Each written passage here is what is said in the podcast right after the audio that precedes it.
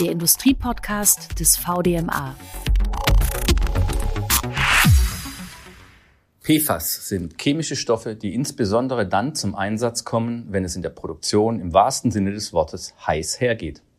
Wenn unter großer Hitze produziert werden muss oder aggressive Chemikalien ins Spiel kommen, dann braucht es Dichtungen, Ventile oder Pumpen, die aus PFAS bestehen. So werden zum Beispiel Solar- und Brennstoffzellen, Wärmepumpen oder Elektrolyseure gefertigt. Aber auch tausende anderer Produkte. PFAS, das ist die Kurzformel für Per- und Polyfluoralkylsubstanzen. Praktisch jedes Unternehmen im Maschinen- und Anlagenbau, aber auch in jeder anderen Industriebranche ist auf sie angewiesen. Doch nun will die EU auf einen Schlag rund 10.000 PFAS-Stoffe verbieten. Also eigentlich alle. Warum sie das vorhat und warum ein so umfassendes PFAS-Verbot eine verheerende Wirkung hätte, darüber sprechen wir heute im Industriepodcast des VDMA mit Stefan Munsch, Geschäftsführer der Munsch Chemiepumpen GmbH aus dem rheinland-pfälzischen Ransbach-Baumbach. Hallo, Herr Munsch. Ja, guten Tag, Herr Paul. Mein zweiter Gast ist Dr. Sarah Brückner. Sie leitet im VDMA die Abteilung Umwelt und Nachhaltigkeit. Schön, dass Sie dabei sind. Hallo auch von meiner Seite. Ich freue mich sehr, heute hier zu sein. Mein Name ist Holger Paul und ich leite im VDMA die Abteilung Kommunikation. Herr Munsch, lassen Sie uns zu Beginn kurz die Bedeutung der PFAS-Stoffe aufzeigen. Was macht sie so besonders? Die PFAS-Stoffe beziehungsweise für uns die Differenzierung Fluorpolymere haben die einzigartigen Eigenschaften, dass sie nahezu universell chemikalienbeständig sind, inert sind, lebensmittelkonform sind und darüber hinaus noch außerordentliche elektrische Eigenschaften haben. Frau Brückner, wenn die PFAS-Stoffe so bemerkenswert sind, warum will die EU sie denn dann überhaupt verbieten? Das Problem ist, dass die Gruppe der PFAS extrem groß ist. Größenordnung her sind das rund 10.000 Stoffe. Ähm, viele der PFAS haben sehr positive Eigenschaften, einige der PFAS haben aber eben halt auch negative Eigenschaften. Das heißt, sind, es gibt auch PFAS-Vertreter, äh, die toxisch sind oder die kanzerogen sind. Ähm, und diese PFAS sind in der Vergangenheit in die Umwelt gelangt und deswegen will die EU diese Stoffe regulieren. Können wir das noch ein bisschen stärker im Detail betrachten? Also zum ersten Mal müssen wir unterscheiden. Wie wir eben schon gesagt haben, wir sprechen von 10.000 Stoffen. Von diesen Stoffen gibt es PFAS-Vertreter, die toxisch sind, die kanzerogen sind, die wir nicht in der Umwelt haben wollen. Es gibt aber genauso eine Gruppe von nicht toxischen PFAS, die als Polymers of Low Concern betrachtet werden, ähm, die nachweislich nicht gesundheitsschädlich sind. Genau diese Polymere of Low Concern haben eine extrem hohe gesellschaftliche Bedeutung. Mhm. Ja, sowohl in der Medizintechnik, wie aber auch in der Industrie, wie aber auch jetzt insbesondere für die Umwelttechnik, für die Energiewende, für die CO2-Neutralität. Ohne diese Stoffe gibt es auch keine Energiewende. Herr Wunsch, für einen Betrieb wie den Ihren, wozu brauchen Sie PFAS? Wo kommen Sie überhaupt zum Einsatz? Ja, wir sind Spezialist für das Fördern von hochkorrosiven und abrasiven Flüssigkeiten. So, also alles das, was man nicht in die Umwelt gelangen möchte. Und äh, dafür brauchen wir dann die Fluorpolymere, also PFAS, die im Prinzip Mensch und Umwelt entsprechend schützen. Das ist unsere Kernkompetenz neben der Energieeffizienz. Das sichere Pumpen von aggressiven, hochkorrosiven und auch gefährlichen Flüssigkeiten. Mhm. Und was würde es denn dann bedeuten, wenn auf einen Schlag eben nun mal alle PFAS-Stoffe verboten würden? Das würde bedeuten, dass unser Geschäftsmodell beendet ist. Komplett. Ja, weil auch die Pumpen, wir haben ja Kunststoffe, die nicht PFAS sind, die aus Polyethylen, Polypropylen bestehen, aber für die Nebendichtelemente die Fluorelastomere benötigen, die auch unter die äh, Polymere fallen, mit verboten würden. Und ein sicheres Fördern von Salzsäure, Schwefelsäure, ähm, belasteten Abwässern damit nicht mehr möglich wäre. Frau Dr. Brückner, gilt das denn auch für alle anderen Unternehmen im Maschinen- und Anlagenbau, diese hohe Betroffenheit? Also generell sagen wir, dass von unseren äh, 3600 Mitgliedsunternehmen 100 Prozent betroffen sind, weil alle unsere Mitgliedsunternehmen PFAS einsetzen. Entweder in ihrer Produktion oder in ihren Produkten. Es ist nicht immer so, dass das komplette Geschäftsmodell äh, daran hängt und dann ähm, zum Erliegen kommt. Ähm, aber zumindest PFAS-haltige Dichtungen, Schläuche, ähm, in Kompressoren äh, finden wir die PFAS-Stoffe. Deswegen irgendwo sind alle Maschinen- und Anlagenbauer davon betroffen. Und ist das dann etwas, was nur den Maschinen- und Anlagenbau betrifft im Augenblick oder wer muss sich da noch warm anziehen? Also im Maschinen- und Anlagenbau ist, glaube ich, die, die, ähm, die Lernkurve schon, schon relativ weit. Viele unserer Mitgliedsunternehmen wissen schon, dass sie von der PFAS-Verbot betroffen sind. Ähm, aber auch viele andere Industrien werden davon betroffen sein. Also die Elektroindustrie, wenn wir an, ähm, an Microelectronics denken, die sind betroffen. Ähm, auch in der Chemieindustrie. Also natürlich können wir darüber überlegen, ob es sinnvoll ist, eine komplette Chemieanlage alle 14 Tage runterzufahren, äh, um da äh, die Materialien auszutauschen und die Dichtungen. Äh, ich glaube nicht, dass wir einen Chemiekonzern finden werden, der das gerne mitmacht. Frau Dr. Brückner, gerade rund um äh, Technologien äh, der Energiewende gibt es eine Diskussion, was das PFAS-Verbot hier anrichten würde. Können Sie das beschreiben? Also kurz gesagt kann man es leider, muss ich sagen, aber leider können wir es auf die Formel reduzieren. Wir können zum jetzigen Zeitpunkt entweder uns ein PFAS-Verbot leisten oder die Energiewende stemmen. Beides wird so nicht möglich sein, denn auch bei der Energiewende äh, haben wir in allen Technologien irgendwo die PFAS in den Produktionsprozessen oder in den Produkten. Kleines Beispiel.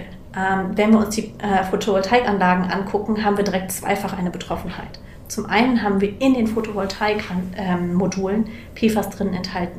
Ohne diese PFAS haben wir einen massiven Einbruch ähm, in der, ähm, im Wirkungsgrad dieser Module. Das andere ist aber auch, und da äh, wird der Herr Munsch sicher das noch viel besser ergänzen können als ich, dass Photovoltaikanlagen, die Zellen dafür werden in Reinsträumen hergestellt. Diese Reinsträume kann ich ohne PFAS nicht aufrechterhalten.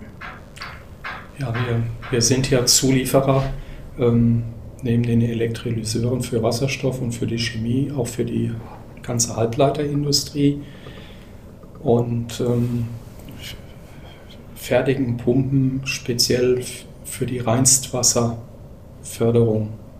Reinstwasser muss man sich vorstellen, dann wird Wasser so gereinigt, dass wenn Sie ein halbes Weinglas in den Bodensee kippen, dass der dann nicht mehr brauchbar ist. So, das benötigen Sie, wenn der Wefer geätzt ist, nachher dann den Wefer zu spülen. Ja, die Strukturen sind so klein geworden, dass sie sich im Prinzip nicht mehr erlauben können. Früher wurden dort metallische Pumpen eingesetzt, dass da irgendein Ion sich löst und sich dann auf den Wefer setzt. Dann ist die ganze Weferproduktion dahin und dann müssen diese Anlagen über Wochen und Monate gereinigt werden. Also ein immenser Verlust. Daher setzt man heute mehr denn je dann Fluorkunststoffe ein in der Peripherie. Wir sprechen dann von High Purity PVDF, was dann eingesetzt wird. Und das hat auch wiederum die Eigenschaft, dass es so inert ist, dass sich da halt nichts rauslöst. Ja, selbst mit diesem Reinstwasser, was ja auch wieder hochaggressiv ist, ja, wo man genau keine Kontamination haben möchte, da werden diese Stoffe dann eingesetzt. So, das sind diese, wie ich anfangs beschrieben habe, schon unbeschreiblichen Eigenschaften dieser Flugkunststoffe. Ja. Auf die können wir heute nicht mehr verzichten. Ja, also auch ein E-Mobil wäre dann nicht mehr möglich. Geschweige denn Flugzeuge, die ganzen Leitungen, die da drin sind, die Kabel, die Kabel auch zu einem Elektromotor im Auto. Man fährt ja da mit relativ niedriger Spannung. Äh, die Ströme werden relativ hoch. Die Fluorpolymere haben die Eigenschaft, dass sie extrem gute elektrische Eigenschaften, Isoliereigenschaften haben und natürlich gegen anderen Kabelisolierungen einfach mal 150 bis 200 Grad mehr vertragen. Mhm. Auf das würden wir alles verzichten. Also eine moderne Welt ist ohne Fluorpolymere, sage ich jetzt, ich meide mal diesen negativen Ausdruck PFAS, nicht möglich. Und ein kleiner Fun-Fact: Es gibt Flugzeuge oder es gibt Flughäfen, wo Flugzeuge ohne PFAS-Dichtungen nicht landen dürfen, weil sie als zu unsicher gelten. Dabei sind wir schon beim Thema Alternativen. Ähm, Herr Munsch, es gibt ja durchaus schon Hersteller von ähm, insbesondere Konsumerprodukten, die sich über ein PFAS-Verbot sogar freuen, weil sie sagen, ich habe eine Alternative, dann habe ich ein Alleinstellungsmerkmal am Markt. Also müssten Sie ja auch nur ein Alternativprodukt entwickeln für Ihre Pumpen. Naja, ich glaube, es ist doch schon ein entscheidender Unterschied, ob ich nun ein bisschen Wasser oder Wasserdampf abhalten muss oder ob ich eine Flusssäure oder Salpetersäure und das mit 170 Grad oder 180 Grad ähm, vor der Umwelt schützen muss. Nicht? Also das und auch bei vielen Konsumerprodukten, wo heute schon gesagt wird, dass irgendwie, ne, also wir haben auch Hersteller von Wärmepumpen, wo gesagt wird, wir haben eine PFAS-freie Wärmepumpe. Das ist oftmals richtig, wenn wir die Membran angucken oder wenn wir ähm, die, die, das Trägermedium angucken. Aber auch in diesen Wärmepumpen sind häufig PFAS-haltige Dichtungen enthalten. Das heißt, mit diesem Claim PFAS-frei wäre ich heute extrem vorsichtig, weil es vielleicht für das einzelne Produkt oder die einzelne Komponente stimmt, aber nicht unbedingt für den Produktionsprozess. Mhm. Kann ich Ihnen zupflichten, weil ich glaube, über einen Viton-O-Ring, ja, das mhm. ist ja so ein Markenname, der gebräuchlich ist, der ist ja praktisch in fast jeder Maschine verbaut, der fällt ja mit unter das Verbot. Und das haben die meisten gar nicht auf dem Schirm. Und daher sagen ja, wir sind PFAS-frei, ja. weil vielleicht Inhaltsstoffe in, in dem Kompressionsmedium in der Wärmepumpe dann gegebenenfalls nicht enthalten ist. Aber ich glaube, das werden Sie nahezu nirgends finden, dass irgendein Produkt komplett PFAS-frei ist. Wie schwierig wäre es denn und wie lange würde es dauern, um vielleicht doch Alternativen zu den ähm, betreffenden Substanzen zu finden? Jetzt hole ich mal ein bisschen aus. Mhm. So, wenn Sie sich das Periodensystem anschauen und schauen die 17. Hauptgruppe an, da steht im Prinzip in der zweiten Periode Fluor. So, daneben kommen dann die Edelgase. Das heißt, das Fluoratom braucht in der Außenschale noch ein Elektron, um im Prinzip Edelgaszustand zu erreichen und äh, hat damit natürlich dann, Edelgase haben ja einen extrem stabilen Charakter und sind inert und genau das will man ja erreichen. Die Eigenschaften wollen wir ja haben, dass die Fluorkunststoffe inert sind, beständig sind, praktisch unkaputtbar sind. Das sind ja die Riesenvorteile in, in, in unseren Anwendungen. Und ähm, Fluor ist das Element mit der größten Elektronegativität. Das hat ähm, der Chemiker Linus Pauli mal festgelegt. Das heißt, Fluor ist extrem reaktiv und sehr, sehr bindungsaktiv ja, und bindet dadurch dann natürlich sehr, sehr stabile äh, Verbindungen. Direkt in der Gruppe unter im Flur steht dann das Chlor und darunter das Brom. Auch keine schönen Chemikalien. So, wenn Sie jetzt was erfinden wollen, müssten Sie ein neues Element erfinden. Wenn Sie jetzt ein neues Element erfinden würden, was die Eigenschaften von Fluor hätte, hätte es ähnliche Nebenwirkungen. Unter anderem unseren Kindern geben wir ja auch die Fluortabletten in sehr geringer Dosis über eine gewisse Zeit und erreichen damit, dass die für ihr Leben lang säureresistente Zähne haben. Der Zahnschmelz ist dann entsprechend hart eingelagert. Das hat einen Grund. Früher war das fluorhaltiges Wasser, hat man das beobachtet. Kinder, die mit fluorhaltigem Wasser groß geworden sind, hatten die Kariesprobleme. Mhm. Die, die, Dosis macht dann das, ne? genau. ob es Gift oder und, Medizin ist. Und ich finde auch den anderen Punkt, den Sie eben schon gesagt haben, finde ich total wichtig. Wenn wir selbst wenn wir einen Stoff finden würden, der die gleichen Eigenschaften hat, dann hätten wir eben halt auch tendenziell die gleichen Probleme. Denn wenn wir uns die Fluorpolymere angucken, dann haben wir da ja schon Stoffe, die eben halt nicht toxisch sind, die eben halt lebensmittelecht sind, die wir in der Pharmazie einsetzen können, die also als sicher eigentlich gerankt sind und die wir eben halt trotzdem da gerade mit verbieten. Kann ich Ihnen gerade ein Beispiel nehmen? Ich hatte einen Mitarbeiter, der hatte jetzt einen Herzinfarkt der hat drei Stents gesetzt bekommen. Die waren jetzt alle PTFE beschichtet. Ja, warum macht man das? Andere Eigenschaften der Fluoreigenschaften, die haben extrem geringe Oberflächenspannung, da haftet nichts an. Auf Deutsch gesagt, die, die Arterie oder die Rohrleitung zum Herz geht Bleib da offen. nicht mehr zu. Ja. Sie müssen da nicht dauernd äh, praktisch Anti-Klumpmittel in Medizin mhm. einnehmen. Deswegen äh, setzt man die ein. Und wenn die jetzt, sage ich mal, toxisch wären, dann ähm, würde man die ja nicht einsetzen. Dazu muss man vielleicht auch noch mal unterscheiden. PFAS ist ein Oberbegriff. Ich unterscheide im Prinzip langkettige Fluorpolymere, PFAS, Fluorpolymere die extrem großmolekular sind. Die haben also ein extrem hohes Molekulargewicht von 20.000 Dalton, sind so groß, dass sie halt nicht zellaktiv sind. Deswegen werden sie auch in der Medizintechnik eingesetzt. Und dann hat man die Nicht-Fluorpolymere, die kurzkettigen PFAS, die dann teilweise dann doch zellaktiv sind, in die Zelle eindringen. Und da muss man sich auch Gedanken drüber machen. Also es ist nicht so, dass wir das jetzt hier komplett verniedlichen wollen, ja. sondern da muss man drüber nachdenken, was damit passiert. Aber jetzt gibt es aber auch wieder kurzkettige PFAS, die halt nicht gesundheitsschädlich sind. So, und deswegen ist so ein allgemeiner Verbotsansatz aus meiner Sicht nicht richtig. Vielleicht können wir das an der Stelle noch mal ganz kurz ähm, einfach zusammenfassen, die äh, Bedeutung von PFAS mit Blick auf toxisch und nicht toxisch, Frau Dr. Brückner. Wie lässt sich das eingliedern? Also der Herr Musch hat das ja gerade schon gesagt, ne? es gibt generell so drei große Gruppen ähm, in, bei den ähm, PFAS. Das eine sind die F-Gase, das andere sind die niedermolekularen ähm, Polymere und das andere sind die Fluorpolymere. Ähm, bei den Fluorpolymeren, da reden wir über eine, eine Stoffgruppe von 38 Stoffen. Ähm, von denen sind von einem Teil dieser Stoffe schon wissenschaftlich nachgewiesen, dass sie eben halt genau nicht toxisch und nicht gefährlich sind. Die werden als Polymers of Low Concern ähm, be betrachtet oder bezeichnet. Ähm, und die, die Studienschreiber von, von, von dieser Studie sagen, dass man diese Werte auch auf den Rest der Stoffgruppe übertragen kann. Das heißt, aus Sicht der Wissenschaft sind diese 38 Fluorpolymere nicht besorgniserregend. Frau Dr. Brückner, wir haben die EU-Regulierung, die geplante, gerade schon angesprochen. Das ist ein komplizierter Prozess. Ähm, was mit den PFAS-Stoffen passieren soll. Vielleicht beschreiben Sie mal ganz kurz, wie dieser Prozess läuft und wo wir gerade stehen. Komplizierte Prozesse einfach zu beschreiben, ist natürlich immer schwierig, aber ich werde es versuchen. Ähm, also der, der, den Anstoß äh, gibt es immer, dass es einen Beschränkungsvorschlag gibt. Der wurde von, äh, von fünf verschiedenen Nationen, unter anderem Deutschland, eingereicht. Das ist, hat stattgefunden jetzt zu Beginn dieses Jahres. Pläne dazu gab es schon länger, das haben wir schon über zwei Jahre hinweg beobachtet, aber Anfang dieses Jahres wurde dieser Vorschlag jetzt eingereicht.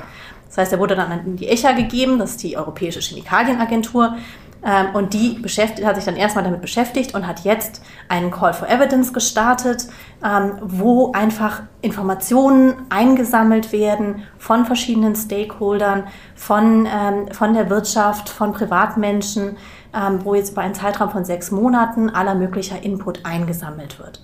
Das wird dann danach bewertet und zusammengefasst von zwei verschiedenen Komitees der ECHA und dann ähm, als Opinion an die ähm, Europäische Kommission gegeben, die daraufhin dann ähm, eine Aufnahme in den Anhang 17 der REACH-Verordnung überlegt. Ähm, das wird dann, geht dann auch nochmal durch einen politischen Prozess, ähm, wo es aber keine detaillierte Diskussion mehr gibt, sondern nur noch ein Ja oder Nein. Herr Munsch, Sie kennen die ECHA und die Prozesse auch sehr gut aus eigener Erfahrung. Ist denn dort ein gewisses Verständnis für mittelständische Industrien vorhanden? Also aus meiner Sicht ist äh, unzureichend und schlecht recherchiert worden.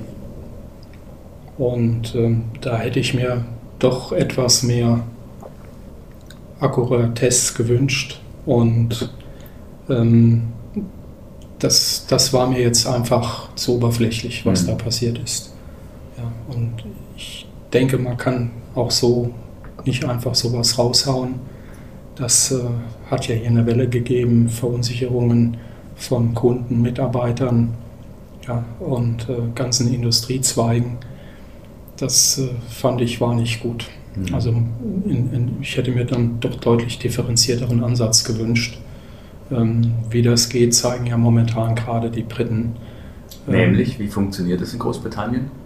Die haben die 38 Fluorpolymere schon direkt rausgenommen. Die 38 of ja, Low Concern? Ja, und, äh, die, und im Prinzip die PFAS of Concern clustern die jetzt in, in Stoffgruppen zusammen, schauen die sich dann nochmal gezielt an und entscheiden dann, was äh, registriert oder was äh, verboten werden soll und was nicht.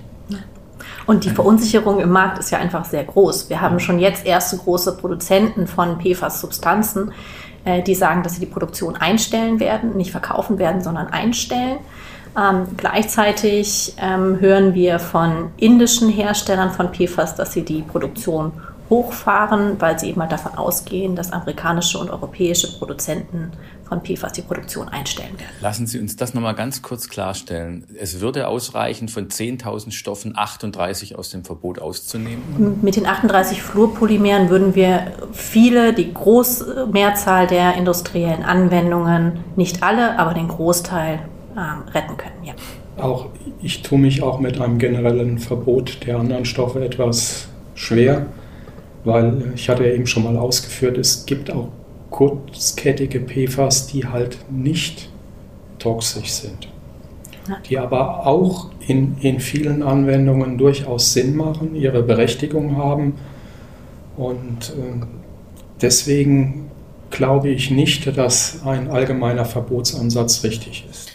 Aus der Politik heißt es dazu, es dauere zu lang, 10.000 Stoffe auf ihre Umweltverträglichkeit zu prüfen. Ist das nicht irgendwo legitim? Ich finde, der, der Gruppenansatz, den eben schon beschrieben wurde, das ist ja durchaus eine, eine Lösung für dieses Problem. Ne? Also man kann ja clustern, ohne 10.000 in einen, ja. einen äh, Bottich zu werfen. Mhm. Ähm. Also dieser Ansatz ist auch nicht der normale REACH-Ansatz. Ja. Der REACH-Ansatz untersucht ja jetzt schon immer Stoffe und Stoffgruppen und es muss ja dann auch entsprechend nachgewiesen werden. Das war jetzt eigentlich auch dieses Kuriose. Ähm, die ICHA hat ja jetzt im Prinzip diese Einspruchsfenster geöffnet. Wir haben an diesem Einspruchsverfahren ja teilgenommen. Und dann sollten wir ja äh, zu den Verboten unter REACH 15, Kapitel 15 mit den Unterkapiteln 17, 18, 14 dann schauen, ähm, was denn jetzt mit unseren Stoffen ist, mit den Fluorpolymeren. Und keiner dieser Fluorpolymere ist dann unter dieser REACH-Verordnung als gefährlicher Stoff gelistet. Alle diese Stoffgruppen, die wir dann genannt haben, sind als vollkommen unbedenklich eingestuft. So, und jetzt soll was verboten werden, was unbedenklich ist. Mhm. da tue ich mich dann außerordentlich schwer mit. Ich finde, es gibt da ein schönes, äh, schönes, ähm, schönes Beispiel, einen schönen Vergleich. Ähm, zu mir hat mal jemand gesagt, das ist so ein bisschen so, als würde man alle Öle verbieten, weil wir Tankerunglücke haben. Ähm, es ist überhaupt gar keine Diskussion, dass Tankerunglücke mit deren Auswirkungen auf die Umwelt schlimm sind, aber deswegen würde niemand auf die Idee kommen, Salatöl zu verbieten. Ein EU-weites Verbot würde alle Hersteller, alle Industrien in den EU-Ländern betreffen. Was passiert dann eigentlich mit ähm, erstens den Herstellern von PFAS-Produkten außerhalb der EU, Großbritannien oder USA? Und was passiert mit Industrien in Deutschland und in der EU, die vielleicht von dort Produkte beziehen? Ja, also die Verbotsregel ist ja so angesetzt, dass dann Exporte und Importe von diesen Produkten verboten ist. Das heißt also, Sie würden dann auch keine äh, Mikrowelle mehr kaufen können von LG oder äh, ein chinesisches Produkt oder ein amerikanisches Produkt oder britisches Produkt. Sie würden dann im Prinzip, wenn man das ganz weit äh, greift, auch keine Halbleiterchips mehr einkaufen dürfen ne, aus dem Ausland. Also deswegen sage ich, haben die sich vorher über die Auswirkungen, was sie da eigentlich jetzt äh, angestoßen haben, gar keine Gedanken gemacht. Und ich finde, es gibt noch zwei weitere Aspekte, die damit reinspielen. Das eine ist, dass wenn wir als Maschinen- und Anlagenbauer haben wir ja einfach eine extrem hohe Exportquote. Das heißt, wenn jetzt irgendwo ist auf, außerhalb der Europäischen Union eine Anlage gebaut wird, dann konkurrieren unsere Hersteller mit Mitbewerbern aus anderen Regionen der Welt, die eben halt PFAS einsetzen dürfen. Das heißt, sie können dann ihren Kunden sagen, möchtest du eine langhaltbare chinesische Anlage kaufen oder möchtest du eine europäische Anlage kaufen, deren Verschleiß wesentlich höher sein wird, weil sie keine PFAS mehr einsetzen kann? Das ist der eine Aspekt, der hochproblematisch werden wird. Ja. Das gilt dafür, dass wenn der Chinese jetzt in ein Nicht-EU-Land genau, wenn er in ein Nicht-EU-Land exportiert. In ein EU-Land dürfte er jetzt erstmal nicht exportieren. Aber ist das kontrollierbar? Kann irgendjemand feststellen? Und das ist der andere Punkt. So, das ist der andere Ansatz. Können Sie die Menge der Waren dann kontrollieren. Aber äh, ich, glaube, bei der Regulierungswut äh, würden wir das auch noch irgendwie hinbekommen in der EU oder versuchen hinzubekommen, aber das ist dann nochmal eine andere Sache. Ähm, die, die, die Problematik liegt ja dann nochmal woanders mit den, mit den Produkten, die wir jetzt machen. Das heißt also, unsere Maschinen werden ja jetzt auch eingesetzt für die Elektrolyseure zur Herstellung von grünem Wasserstoff. Da wird Kalilauge gepumpt, ja, die ist dann entsprechend aggressiv. Anderes hält da nicht mehr ausreichend. Und ähm, das heißt also, wir würden dann gar kein Teil mehr dieser Elektrolyseure sein. Die mhm. Elektrolyseure würden dann, natürlich werden die ja jetzt dann da schon aufgestellt, wo dann entsprechend grüner Strom entsteht. So, das ist dann hauptsächlich natürlich im Nicht-EU-Ausland und damit würde da auch die ganze Industrie dann hingehen. Das heißt, dieses PFAS-Verbot würde aus meiner Sicht den jetzt schon begonnenen Deindustrialisierungsprozess durch die Regulierungswut, die wir hier momentan äh, haben, würde das nochmal massiv beschleunigt.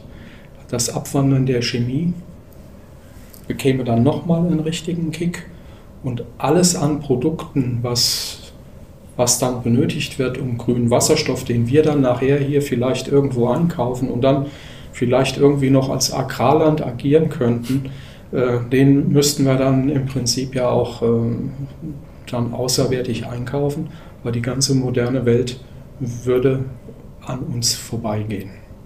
Und der andere Punkt, den ich eben noch sagen wollte, was Sie auch schon angedeutet haben, mit der, mit der Marktüberwachung, das ist ja nochmal das andere Thema. Ne? Wir dürfen diese. Das war ein bisschen ironisch von mir gemeint. Äh, ja, ne? aber also das eine ist ja, ne, es müsste jedes Produkt, was in die EU ähm, eintritt, müsste kontrolliert werden, ob sie PFAS-frei ist.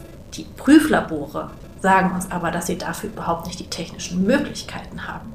Die sagen uns, dass ein einwandfreier Nachweis, dass ein Produkt PFAS-frei ist, aus jetzigem Stand technisch nicht möglich ist.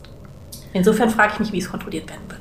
Die EU, Frau Dr. Brückner, hat ja bereits einige Produktgruppen ausgenommen aus der PFAS-Regulierung. Aber das ist nicht der Regulierungsansatz, den der VDMA vorsehen würde, dass man sagt, man nimmt dann eben bestimmte Pumpen aus der, äh, aus der Regulierung heraus oder könnten Sie mit einem solchen Ansatz leben? Wir können natürlich anfangen, einzelne Produktgruppen äh, da rauszunehmen, aber wie komplex wollen Sie eine solche Regulierung machen? Äh, wie gesagt, wir haben 3500 Mitgliedsunternehmen, von denen alle betroffen sind, die alle Produkte haben, wo irgendwie die PFAS drin sind oder die in der Produktion enthalten sind. Das heißt, wir brauchen für jeden von diesen Anwendungsfällen, müssten wir eine Ausnahme kreieren. Ich weiß wirklich, wo wir anfangen und aufhören sollen. Wie sähe denn dann die aus ähm, Ihrer Sicht optimale Regulierung aus für diese Stoffe? Also ich denke, wir müssen da wirklich ein Stück weit eine Clusterung bilden. Wir müssen zum einen eben halt gucken, dass wir die Polymere da rausnehmen. Das andere aber auch, dass wir schauen, wo habe ich eine industrielle Anwendung ähm, in, mit, den, mit den ganzen äh, PFAS-Stoffen. Wo habe ich geschlossene Systeme, wo sie überhaupt nicht in die Umwelt gelangen und das einfach mit reinnehmen und damit die industriellen Anwendungen rausnehmen dass wir dann vielleicht eine bestimmte Auflagenkatalog für diese industriellen Anwendungen brauchen werden, ist unbestritten. Denn wie gesagt, wir müssen sicherstellen, dass sie dann auch von daher nicht in die Umwelt gelangen. Aber wir müssen eben halt auch berücksichtigen, dass wir teilweise geschlossene Systeme haben, wo es eine Regulierung nicht sinnvoll ist. Das ist klassische Ordnungspolitik. Ne? Keine Verbotspolitik, sondern klassische Ordnungspolitik, die Hersteller, Verbraucher dann dazu verpflichtet, die Herstellung entsprechend emissionsfrei zu machen und den Gebrauch dann emissionsfrei zu halten. So, wenn das reguliert wird, ist alles okay. Plus die Entsorgung. Plus die Entsorgung natürlich, da haben Sie vollkommen recht. Lassen Sie uns zum Abschluss das Bild noch ein bisschen weiten. Die EU und die Bundesregierung haben in den vergangenen Jahren eine Vielzahl von neuen Regulierungen erlassen oder sind dabei, dies zu tun, die im weitesten Sinne das Thema Nachhaltigkeit betreffen. Nachhaltigkeit, das wollen wir alle erreichen. Aber zwischen Reporting-Anforderungen, Lieferkettengesetz und energetischen Bauvorschriften, wie würden Sie die PFAS-Regulierung hier von ihrer Bedeutung einordnen, Frau Dr. Brückner? Also viele der, Regulierungen, die wir in der letzten Zeit gesehen haben, bedeuten vor allem einen höheren bürokratischen Aufwand für die Unternehmen. Das ist für die Unternehmen schwierig, das ist schwer zu stemmen, das ist besonders für mittelständische Unternehmen schwer zu stemmen. Ähm, da können große Konzerne oftmals besser mit als Mittelständler, aber es ist in Anführungsstrichen nur Bürokratie. Wenn wir die PFAS verbieten, haben wir keine zusätzliche bürokratische Hürde, sondern wir nehmen wortwörtlich die Materialien weg, aus denen wir unsere Produkte herstellen. Ja, da kann ich eigentlich nur ergänzend zusagen, dass ähm, ein PFAS-Verbot keine zusätzliche Bürokratie ist, sondern die ist im Prinzip eine Zerstörung der Wirtschaft. Niemand möchte gern, dass toxische Stoffe in die Umwelt geraten. Und wenn sich das bei Skiwachsen oder Outdoorjacken vermeiden lässt, haben wir sicherlich alle kein Problem damit, auf PFAS-freie Produkte zurückzugreifen. Aber so einfach ist es nicht, wenn man 10.000 Stoffe auf einmal verbieten will. Viele industrielle Prozesse sind betroffen, viele sind extrem gefährdet und leider auch viele, viele Technologien, die gerade für die Energiewende unverzichtbar sind. Daher kämpft der VDMA und seine Mitgliedsfirmen dafür, die PFAS-Regulierung so zu stoppen und sie besser auszugestalten. Ich bedanke mich bei meinen beiden Gesprächspartnern für dieses Gespräch über das Thema PFAS und die Regulierung bei Stefan Munsch, dem Eigentümer der Munsch Chemiepumpen GmbH in Ransbach-Baumbach und bei Frau Dr. Sarah Brückner vom VDMA, Leiterin der Abteilung Umwelt und Nachhaltigkeit. Das war eine Folge des VDMA Industrie Podcasts und hören Sie uns gerne auf allen gängigen Podcast-Plattformen Podigy, Apple und Spotify. Bis zum nächsten Mal. Auf Wiederhören. Der Industrie Podcast des VDMA.